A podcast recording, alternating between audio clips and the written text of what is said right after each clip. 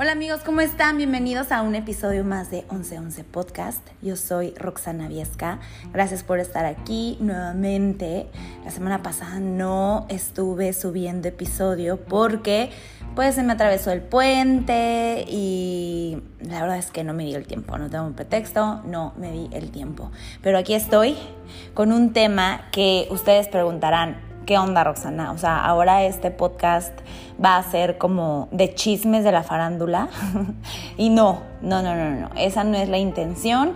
No voy a hablar de los chismes ni de... Um, lo que se está diciendo en los medios de este tema, sino quiero que podamos entender un poquito la mentalidad, los antecedentes, lo que está pasando y lo que pasa en una relación tóxica y violenta como la que tuvieron Johnny Depp y su esposa Amber y como la que tienen miles y millones de personas y, y cómo importa muchísimo la historia de cada persona, de dónde vienen, su infancia, lo que ahorita estamos viviendo con el movimiento femenino, em, con, ese proteger a las mujeres y dejar a un lado a, los hombres. Entonces, no quiero spoilear, no quiero spoilear mucho eh, acerca de lo que quiero hablar. Tengo demasiadas así como que ideas en mi mente y espero que no se me vaya ninguna. Pero pero a ver, vamos a empezar. Para los que no sepan, ahorita hay un juicio entre Johnny Depp y su, creo que aún, no, creo que ya son ex esposos, firmaron eh, el divorcio hace unos años y tuvieron un convenio en el cual ninguno podía hablar del otro, en donde Amber... Eh, aseguraba que Johnny Depp la golpeaba, la maltrataba, todo el tiempo estaba drogado, eh, le aventaba cosas, etcétera, etcétera, ¿no? Y Johnny Depp, por su parte, jamás mencionaba nada, jamás mencionó nada. Firmó un acuerdo en el que, ok, nos divorciamos, te doy, si no me equivoco, 7 millones de dólares y firmo de no mencionar nada con tal de que esta, esta historia se acabe, ¿no? Pero eh, a medida que ha pasado el tiempo, creo que esto ya tiene años, o sea, esto no es nada nuevo, pero a, medida que ha pasado el tiempo han salido más cosas a la luz en las que Amber ha, ha utilizado esta historia a su favor para generar movimientos, para mm, eh, hacerse la víctima, para seguir hablando mal de Johnny Depp, para seguir sacando dinero. Y entonces han sacado partes de la historia eh, donde ya van saliendo como en realidad la que ejercía violencia contra él era ella, la que le aventaba cosas era ella, con que ella también tenía problemas de adicciones y, y ella al seguir hablando pues le dio pie a Johnny Depp a que abriera un juicio en contra de ella, en contra de los abogados que lo ayudaron en ese entonces porque parecía que estaban coludidos con ella y en contra de un medio de comunicación de Europa, me parece, que también hablaba de él como si en realidad él fuera el villano de la historia, el malo y demás. Entonces, ahorita, esta semana, hoy por hoy, está el juicio que ya lleva como unos tres días donde se va a dictar sentencia de pues la realidad, ¿no? Y lo que Johnny Depp espera con este juicio no es eh, pues afectarla a ella o que o que mm, la metan a la cárcel, nada, lo que él quiere es limpiar su nombre porque gracias a todo este tema él se ha quedado sin trabajo, Piratas del Caribe eh, lo sacó, o sea, ya no siguió la saga, ya no le han dado contratos porque pues ningún, ninguna pues ninguna producción quiere estar donde el público no está muy de acuerdo con los personajes, entonces han preferido mejor dejarlo a un lado, entonces él se ha quedado sin trabajo, ha perdido muchísimo dinero y esto le ha seguido afectando con su carrera y con su imagen y lo que él busca en este momento es que se limpie su imagen. Bueno, ese más o menos es el resumen por los que no estaban enterados y ahora vamos a platicar un poco de todo esto. Yo no quiero decir quién es bueno, ni quién es malo, ni quién es buena, ni quién es mala, porque los únicos que realmente saben qué ha pasado y qué pasa con su relación son ellos, ¿no? Ellos son los únicos que estuvieron dentro desde el día uno hasta este momento y, saben exactamente cómo han pasado las cosas. Pero a medida que han salido las cosas a la luz y como un poquito más de verdades, me puedo hacer una historia y me puedo dar cuenta de varias cosas que, son importantes de destacar y por lo que quise yo hoy hacer este episodio acerca de estas relaciones tan tóxicas y tan violentas y, y cómo casi siempre estas historias están a favor de la mujer. Y van a decir, Roxana, pero tú eres mujer, tú tienes que apoyar este género.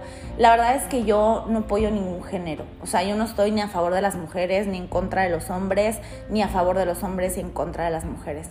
Yo realmente estoy a favor de la persona. O sea, hay mujeres buenas, hay hombres buenos, hay mujeres locas, hay hombres locos, hay mujeres eh, violentas, hay hombres violentos. O sea, no tiene nada que ver con el género. Creo que hay que destacar la historia puntual de cada persona y no solamente decir, ay, no, es que como eres mujer yo te apoyo y el hombre es el malo. Em, y yo estuve en una relación súper tóxica, entonces sé exactamente, o sea, sé lo que es estar dentro de una relación tóxica, en una relación donde no hay paz, en una relación donde eh, empiezas a perderte a ti, empiezas a sentir que, en realidad la que está mal eres tú y, empiezas a, cada vez minimizarte más y más y más. Y, y, y no por eso voy a estar en contra de los hombres, ¿no? Aquí hay varios puntos a destacar. Uno, Amber eh, sí está en contra de los hombres, odia a los hombres, ha declarado muchísimas veces que no se puede confiar en los hombres, que los hombres son una basura, que los hombres no valen. Y, y eso es un foco rojo. Si ustedes se meten un poquito a investigar en internet, se pueden dar cuenta cuando les hacen entrevistas que sí tiene algunos rasgos como medio psicópatas en su forma de contestar, en su forma de hablar, en su forma de moverse, de expresarse que sí hay algo ahí medio turbio en ella.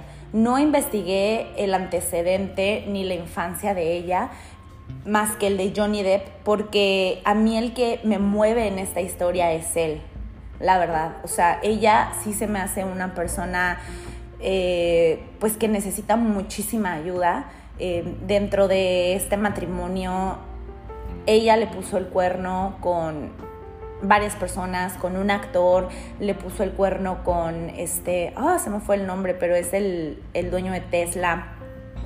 Eh, y, hacía cosas que no estaban, pues, pues muy bien, o sea, metía hombres a su casa donde la, con la que vivía con Johnny Depp, eh, siempre, siempre estaba tomando alcohol. Y aquí él, eh, al irme a su pasado, pues pude ver que él empezó a consumir drogas desde los 11 años. Desde los 11 años él ya estaba consumiendo drogas y vivió en un ambiente donde, donde había mucha violencia en su casa. Su madre lo golpeaba, le aventaba ceniceros, eh, lo, lo golpeaba, le gritaba, su papá también, pero quien más ejerció violencia hacia él es su madre, fue su madre. Entonces, me puedo ver cómo perfectamente él, al reconocer esto como algo conocido, al estar con Amber, una mujer violenta que lo violentaba, que le tiraba botellas de vidrio, en la cual le rompió, le, le rompió un dedo y se lo, se lo cortó al grado de que tuvieron que encontrar el dedo y pegárselo. O sea, ella le aventaba ceniceros, ejercía violencia contra él, lo acusaba y, y se maquillaba golpes y decía que él la golpeaba, cuando en realidad el que tenía los golpes era él y cuando en realidad el que sufría toda esta violencia era él pero él ya lo tenía como algo conocido, porque él creció con eso. O sea, eso es lo que a mí más me llega. O sea, el que, ¿cómo puede ser que una persona que aparentemente es tan exitosa y millonaria y lo vemos en la tele y un gran actor, así que tú dices, wow, este hombre, ¿cómo puede ser que tenga esa historia tan dolorosa que a pesar de todo el dinero y todo lo, todo lo que tiene a su disponibilidad, sigue repitiendo estos patrones y sigue lastimándose. O sea, lo importante que es la salud mental lo importante es que no importa cuánto dinero tengas y cuán exitoso la demás personas te vea o tú, tú hasta donde tú quieras llegar, si no te atiendes mentalmente, si no escarbas en tu pasado, lo vas a seguir repitiendo y no vas a poder ver todo lo bueno que sí eres. Johnny Depp em, se fue de su casa creo que desde los 11 años y se fue a querer ser músico y a querer estar como que en películas y estuvo consumiendo drogas y viviendo en la calle y imagínense todo eso lo que lo marcó. Al grado de que ahorita yo creo que él no ve todo lo maravilloso que él es. Yo creo que ni siquiera él se la cree. Lo ha de dar por hecho de que pues sí soy actor y ya, pero todo ese pasado le ha de seguir doliendo horrible, al grado de que lo sigue repitiendo. ¿Y por qué no levanta la voz? Porque, bueno, esto no lo sé, ¿no? Esto lo, lo, lo asumo yo. ¿Por qué no levanta la voz?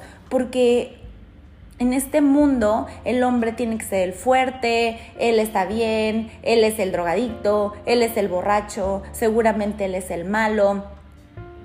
Y, estamos en un momento en el que las mujeres son las, las víctimas, las que hay que defender, las que hay que cuidar. O sea, Amber empezó un movimiento con el Me Too de que ella ayudaba a las mujeres y bla, bla, bla. Y entonces todo este movimiento y todo esto que ha generado ella a favor de las mujeres, eh, pues la apoyan. Y, y, estas, y estas grandes instituciones de apoyo a las mujeres no pueden decirle ahora, ay no, este, sabes que tú sí eres la mala, porque entonces todo este movimiento se caería. Y entonces ya sería como, ay, ya ven, mujeres, ustedes no son las víctimas. Entonces hay detrás alguna historia así como de que no podemos estar a favor o en contra de él, porque entonces se nos caería el teatrito, ¿me explico? Pero se me hace súper injusto, se me hace súper injusto y se me hace súper triste para él y para su salud mental que esto siga pasando, porque, porque él también es un ser humano, sin importar si él es hombre, él también es un ser humano y él también necesita ayuda. Y estos movimientos de Me Too y no deberían de ser solo a favor de las mujeres, deberían ser a favor del ser humano que está sufriendo este tipo de violencia. Y no nada más violencia física, también violencia mental. O sea, cuando salió una grabación, cuando le pasó lo del dedo, en el que él decía que iba a salir a decir, y ella salía en la grabación diciendo, ay, sí, ándale, ven, nadie te va a creer. ¿Qué vas a decir? ¿Que sufres de violencia? ¿Quién te va a creer? O sea, nadie, ándale, vete, vete. O sea, ¿qué? Y, y, él, como está tan débil mentalmente por todo lo que ha sufrido, aunque por fuera se vea fuerte, aunque por fuera se ve exitoso, por dentro está tan lastimado, por dentro está tan débil, por dentro necesita tanto amor o sea, nunca recibió amor de parte de su madre, nunca. Él no sabe lo que es ser amado por una mujer. Y eso no, o sea, supongo que tuvo otras parejas antes de ella. Tuvo a su ex esposa, creo que anduvo con Winona Ryder. O sea, sé que tuvo otras parejas. Y quizá otras parejas la trataron, lo trataron mucho mejor. Pero él no podía estar quieto porque para él no era normal recibir amor. Para él lo normal es sufrir violencia, es que lo, es que lo agredan, es que no le den amor, es que lo traten mal. Es lo que él está tratando de seguir, porque lo que no reparas repites. Y él jamás, o sea, o hasta donde se sabe, él jamás acudió con ayuda a tratar de reparar ese dolor que cargaba en su pasado. De estoy súper necesitado de amor, estoy súper lastimado por lo que me pasó, siempre sufrí violencia, siempre mi mamá me golpeó, me aventaba cosas, no quiero seguir repitiendo esto. Es más fácil hundirme en las drogas y es más fácil tomar alcohol y todo el tiempo estar desconectado de la realidad que sentir y que tratar de, de conectar de nuevo conmigo y de, y de sentir que ya no soy ese niño y que ya no soy esa persona y que ya soy esta otra persona y que merezco y deseo cosas diferentes. Pero cuando estás envuelto en tanto dolor y en tanta droga y en tanto dinero y en tantas tantas facilidades como las que él tiene, es más fácil anestesiarse. O sea, él sabía que no estaba bien lo que hacía. Cada vez que se iba de viaje, em, él rentaba dos recámaras en un hotel, porque en cuanto ella se ponía loca o se ponía a tomar o en cuanto había ya estas discusiones, lo que él hacía era irse al otro cuarto que rentaba. O sea, sin siquiera pensar, este, ay, ¿será posible que llegue a pasar? Bueno, si pasa, rento el cuarto. No, o sea, él llegaba y ya decía, me das dos habitaciones, por favor, una para cuando lleguemos y otra para cuando ella se ponga loca. o sea, supongo que no decía eso, pero lo pensaba, ¿no? O sea, él en su interior sabía que, pues que no estaba cool, que no estaba cool. Y ella por su parte abusaba de todo esto. Y ahorita pareciera que estoy a favor de él y en contra de ella. Y ah, pues la verdad es que una parte de mí sí está, aunque vuelvo a repetir, no sé exactamente qué ha pasado, o sea, y qué pasó. Pero si ustedes ven todos los videos, porque ayer me eché como cinco videos y hoy que está el juicio en vivo, pueden ver el juicio en vivo en YouTube y, y lo veo, me dan tantas ganas de, de abrazarlo y de, de que de que él pueda ver una luz. no al abrazarme así de que, ah, ya me abrazaste, ve una luz. No. o sea, de, de, o sea, cada vez que yo veo personas que están sufriendo y que en su mente todo es tan doloroso y tan catastrófico y que tienen tantos dolores y tantos traumas del pasado, me dan tantas, tantas ganas de, de de ir y de, ayudarles a ver que, que, esta ya no es su realidad y que, y que sí se puede cambiar siempre y cuando cambies lo que traes en tu mente, el diálogo que te dices, que, y que no es un trabajo fácil, pero que sí se puede. Me da, me da tanta, tanta tristeza verlo tan consumido, tan acabado, tan deprimido, tan humillado, porque no ha de ser algo fácil, ¿sabes? O sea, que salgas a la calle y ver que hay personas que te dicen que eres lo que se les da la gana que tú seas. O sea, si eres el malo, si eres el violento, si eres un drogadicto, si eres esto, que te juzguen, que, que hablen de tu historia. Ha de ser horrible, ha de ser horrible porque nadie sabe lo que él está viviendo y sufriendo en este momento. Y es muy fácil solo hablar y solo generar, pues, chismes. Y dirás, ay, pues estás haciendo lo mismo contra Amber, ¿no? Y, la realidad es que no me quiero enfocar en este podcast en ella porque les repito, no investigué el pasado de ella, porque mi enfoque en este momento es para él. Y tampoco creo que él sea la víctima. Tampoco creo que él sea la víctima de esta relación tóxica. Ni ella. O sea, los dos fueron partícipes de esta relación tóxica violenta. No hay víctimas y no hay victimarios. O sea, aunque aparentemente sí lo haya, la realidad es que los dos son partícipes. Los dos están ahí. Los dos estuvieron incrementando ese jueguito poco a poco y envolviéndose y, aunque veían focos rojos ahí seguían y es, es lo importante de, de la relación tóxica porque uno en el fondo sabe que eso no está bien. Uno en el fondo tiene esa vocecita que te dice aléjate de ahí.